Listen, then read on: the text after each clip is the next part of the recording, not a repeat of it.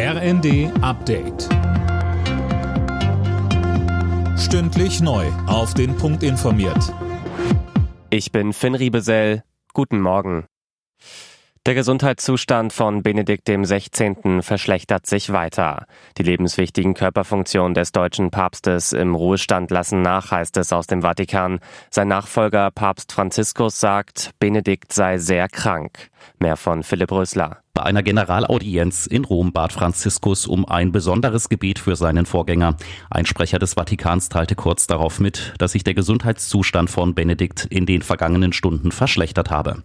Der 95-Jährige war bereits vor fast zehn Jahren aus gesundheitlichen Gründen von seinem Amt zurückgetreten. Er lebt weiterhin im Vatikan, hatte aber kaum noch öffentliche Auftritte. Wegen der rasanten Ausbreitung des Coronavirus in China verhängen immer mehr Länder Einreisebeschränkungen. Nach Italien, Japan und Indien haben jetzt auch die USA eine Testpflicht für Reisende aus der Volksrepublik angeordnet. Philipp Nützig berichtet. Wer also aus China in die Vereinigten Staaten oder in die anderen Länder einreisen möchte, muss vorm Abflug einen negativen Test oder frischen genesenen Nachweis vorlegen. Die US-Behörden sind vor allem wegen der extrem schnellen Ausbreitung des Virus in der Volksrepublik besorgt und bemängeln fehlende Daten aus der Gensequenzierung.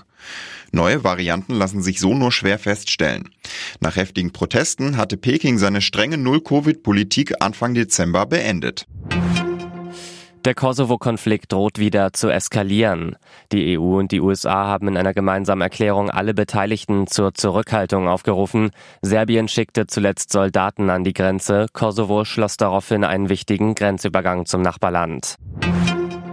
Bei der Vierschanzentournee steigt heute das Auftaktspringen in Oberstdorf. Qualifiziert haben sich alle DSV-Adler. Bester Deutscher wurde Karl Geiger auf Platz 7. Gewonnen hat die Quali gestern der Norweger Halvor Egner Granerüth. Alle Nachrichten auf rnd.de